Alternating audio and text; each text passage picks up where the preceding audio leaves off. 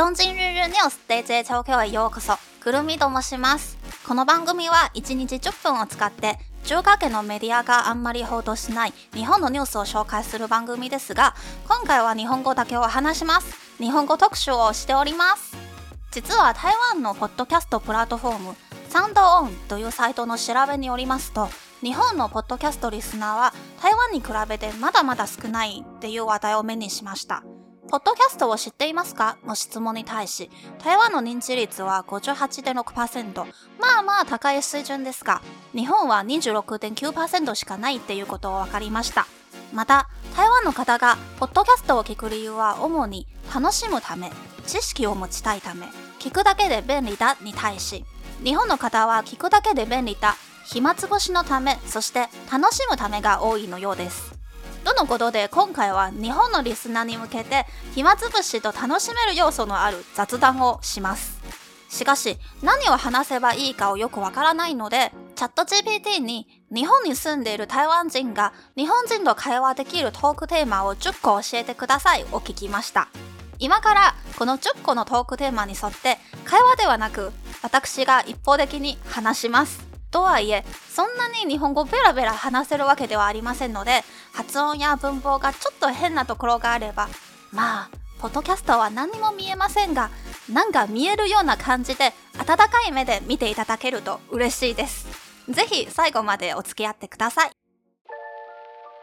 さて一つ目のトークテーマは食べ物です。日本も台湾もグルメが多いですね。美味しいものやレストランの情報をシェアしましょうっていうことで自分の場合はだいたい会社に行く日はコンビニでお昼を済ますことが多いので外にいる時は基本和食を食べます。家でウーバー頼む時は韓国料理や中国の北東料理など台湾ではあんまり食べれないかつ私の作れないメニューを注文することが多いです。なので家でご飯を作る時はヘルシーなダイエット食や台湾料理の出番が多い気がします。ちなみに美味しい野菜炒めを作る方法は火をつけて油を入れて野菜を入れて水をちょっとだけ入れて蓋をして水がそこそこ蒸発したら蓋を開けてみじん切りのニンニクと塩を入れて少しだけ混ぜたら火を止めるです。以前日本の主婦の方と話したら水を全然入れない話を聞いてすごくびっくりしました。次、二つ目のトークテーマは文化です。文化、節句、芸術、歴史を話すとコミュニケーションは一層深まります。のようです。ただ、私が一方的に話しますので、深まる効果は多分薄いと思います。文化ですね。台湾は昔から台風が多いので、やばい台風があれば、県は台風が接近する前日の夜、または朝の5時までに休むかどうかを公表します。上学校以下の学校のみ、もしくは山奥の地区のみのような部分的休める公表をする場合もありますね。ただ、休む事故をまたく通勤が発生する場合、通勤する人もその日休めます。この台風休みは台湾ならではの文化でしょう。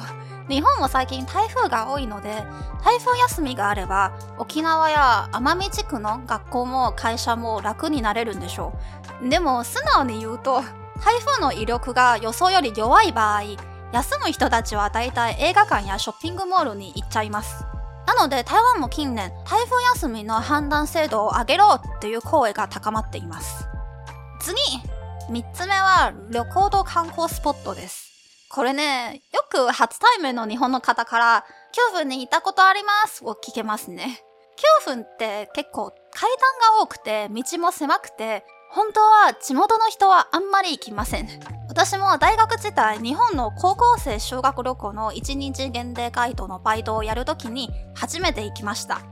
台湾の交通が便利で面白い観光スポットを言うと、メトロのある高尾市や私の地元、桃園空港からタクシー40分くらいに着く中暦、ジョンリーです。中暦は約80年前に大陸で行った共産党との戦争に負けた軍人の集落が多いです。お母さんの味を再現する地方料理や台湾に行く途中、タイやミャンマーの北部で食べた料理を販売しているレストランが多いです。さらに、桃園は台北の隣にあるので、トヨタ、コカ・コーラなどの工場の数も多いです。2、30年前から東園に移住する東南アジア出身の方もすごく多いため、日本より本格的な東南アジア料理を売っているレストランや屋台もすごく多いです。台湾のグルメを一番集まっている場所を言っても過言ではないレベルです。お機会があればぜひ行ってみてください。次、4つ目は言語です。日本語と中国語の差異を語るに書いてますね。このチャット GPT さんは。まあ、台湾は結構日本の影響を多く受けましたので、例えば、英語のランチボックス。日本語では弁当と言います。台湾は便利の便に変えて、便当と言います。中国は英語に近いご飯を入れている箱、飯盒と言います。こうして台湾は結構日本語の漢字をそのまま使っている単語が多いです。今は弁当しか思い浮かばないので、一旦ここまで。次、5つ目はスポーツやエンタメです。やば。実は私、運動が嫌いで、スポーツに全く興味がないんですよ。エンタメも日本に来て10年目だから、今台湾で最も人気のあるアーティストや俳優もよくわかりません。私の個人的な感覚ですが、テレビより今 YouTube 見る人の方が多いです。なぜかというと、台湾のテレビチャンネルが多くて、番組の制作費も分散されています。韓国のようなクオリティの高い番組をなかなか作れなくて、どのチャンネルも制作費の低いトーク番組を中心に放送しています。タレントのトークを何度も聞くと、やはり面白さが減ります。なんなら YouTube で自分の興味のある動画を探してっていう流れになっています。だから台湾では YouTuber 協会がありますよ。YouTube 業界のアカデミー賞みたいなそういう授賞式も今年5回目の開催がされたばっかりです。次 !6 つ目は生活と風習です。日常生活の違いを話すとのことですね。台湾の風習は、は？じゃないんですか大体初めて聞く日本の方はびっくりします。でも台湾の人は何言ってる？を聞くときにはを使います。はは何でしょう？英語の what の使い方と一緒です。もう一度言ってみ？を言いたいときにもはを使いますが、そんな恐ろしい言葉ではありませんので、今度はを聞いたら、あ、この人台湾出身ですよねと軽く思えばいいです。次、7つ目は環境と自然です。急に結構壮大なトークテーマが出てきましたね。台湾の場合、タイルが原住民語はタロッコというところがあります。山奥にある両側の険しい崖に細い川が挟まれる景色は結構特殊です。台湾ならではのスポットとも言えるんでしょう。実はこのダロッコ国家公園はかなり広くて右の方に超でかい崖の隣にすぐ太平洋が見えるスポットもあります。そこで見る夕日はすごく美しいです。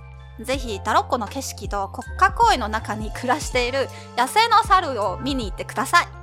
次、8つ目はテクノロジーです。テクノロジーっていうのは TSMC をご存知でしょうか？熊本で第二工場を建てる話まで公表されましたが、台湾のメディアは熊本第4工場も作る噂があると言っています。お楽しみに。次、9つ目は書籍です。翻訳される本をよく買いますが、あとはほぼほぼ仕事に関わる本を買います。私はあんまり台湾の作家さんの本を読んでないです。なので、おすすめの本はごめんなさい、ありません。でも、東京の日本橋駅にあるコレド室町テラスの2階に台湾の本屋さんがあります。反対時の本や日本語に翻訳される台湾の作家さんの本もたくさんあります。何より台湾の有名なレストランがあって、台湾のお菓子、インスタントラーメン、ドリンク、雑貨も売っています。台湾の食べ物を食べたくなる時には私はいつもそこに行っています。台湾の味と雰囲気を楽しめたい方は、これど室町テラスの2階に行ってみてください。では、ラストです。未来の計画と夢です。実は私は先日、 LinkedIn にて 自分のプロフィールを記入しました。世の中のマーケティングスキルを身につけることを目指し、精一杯働いています。は今の目標です。大学卒業してすぐ東京に来て日本の企業に入社しました。1社目で様々な業務を経験した結論は、一般職ではなく、私は専門職になりたい。マーケティングはコロナがあっても、チャット GPT があっても、AI がどんどん進化しても、定年退職までやり続ける仕事だから、私はマーケのプロになるに決めました。転々と転職して今3社目でマーケティングの仕事をいろいろチャレンジしております未来に何が起こるかは全く予想できませんが一応夢と目標を掲げて一歩一歩しっかり実現していきたいに思っています今 DayDay 東京を聞いているあなたの未来の計画と夢は何ですか？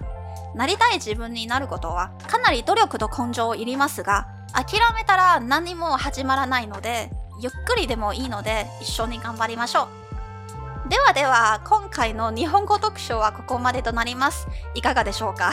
ぜひコメントして感想を教えてください。この番組「東京日日ニュース JJ 東京」は Apple、Spotify、Google、3 KKBOX、MyMusic、First Story、Mixbox などのポッドキャストプラットフォームと YouTube で聞けます。番組を登録し、いいねボタンもクリックしてください。また、インスタグラムもありますので、JJ 東京を検索してフォローお願いいたします。バイバイ。